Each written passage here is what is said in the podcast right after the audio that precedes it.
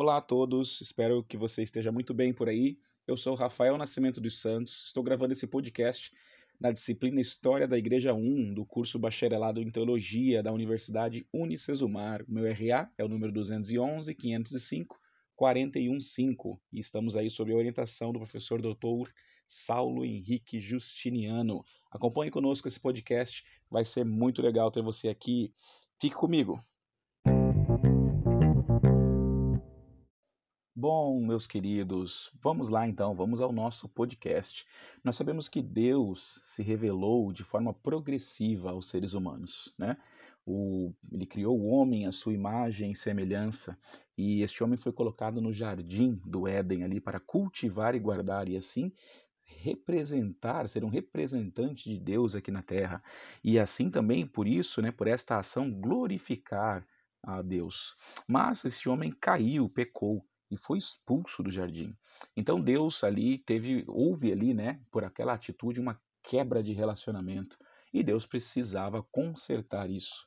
Então, este Deus maravilhoso escolhe Abraão para dele, a partir dali, trazer um povo, fazer um povo que seria responsável para abençoar, por abençoar todas as famílias da terra.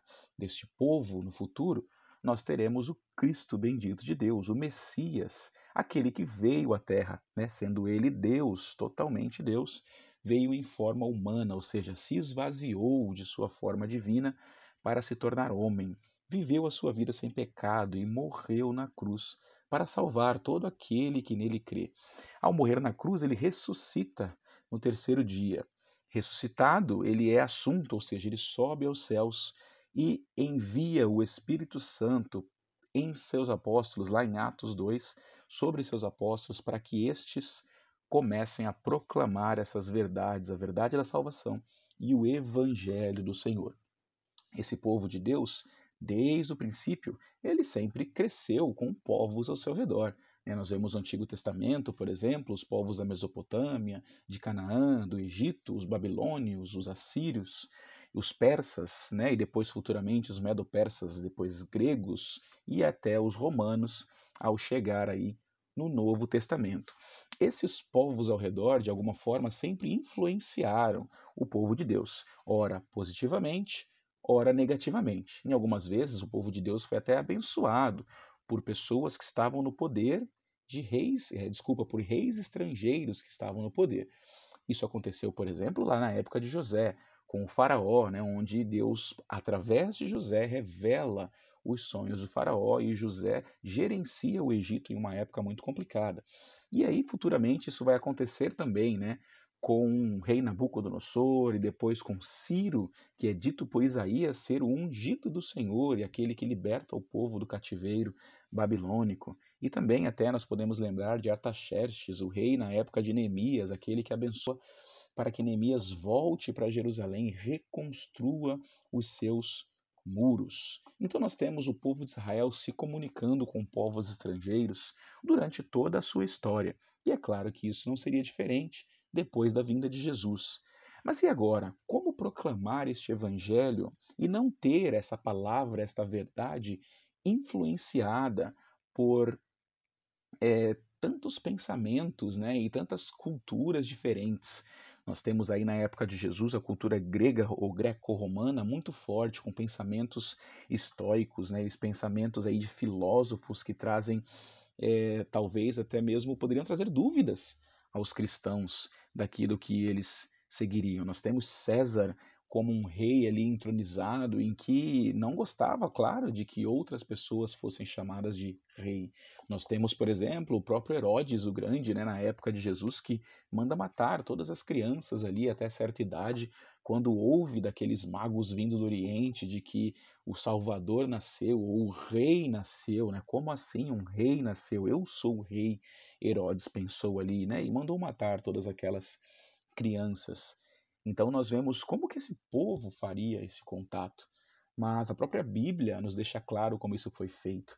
É muito interessante nós vermos, por exemplo, o Evangelho de Mateus sendo escrito para os judeus, né? Com termos em hebraico, com genealogias, com a forma ali judia comum, conhecida, né, de se comunicar. Mas já vemos também o próprio Evangelho de Marcos, um evangelho muito mais direto, como se escrito aos cristãos romanos ou aqueles de origem estrangeira.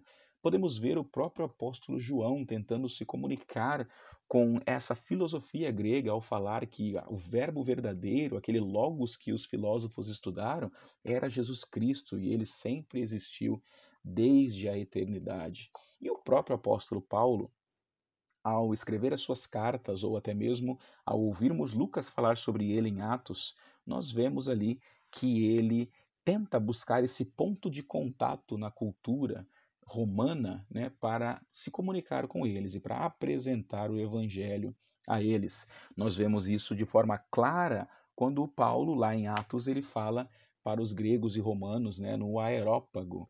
Lá ele discute com aqueles homens e diz primeiro que eles eram homens religiosos. Né? Vejo que vocês são homens religiosos. Eu vi lá os seus altares, né? E achei interessante que tem um altar lá ao Deus desconhecido.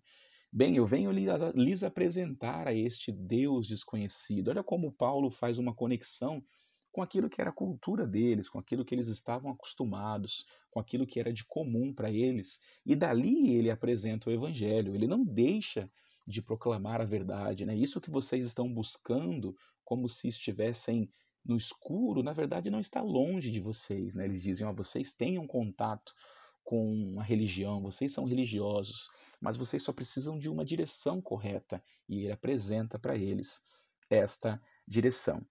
É, quando formos estudar, nós vamos vendo que outros textos de Paulo fazem esse contato, né? Quando Paulo diz, né, há um só corpo, um só espírito, uma só esperança, ele está ali fazendo um paralelo ou se comunicando com um texto do imperador Marco Aurélio, que disse algo muito semelhante a essa própria fala.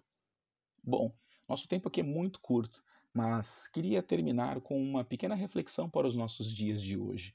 Né? Como será que a igreja hoje ela aprende com essa história na forma, no que diz respeito ao como se comunicar com as pessoas ao nosso redor, como se comunicar com a cultura.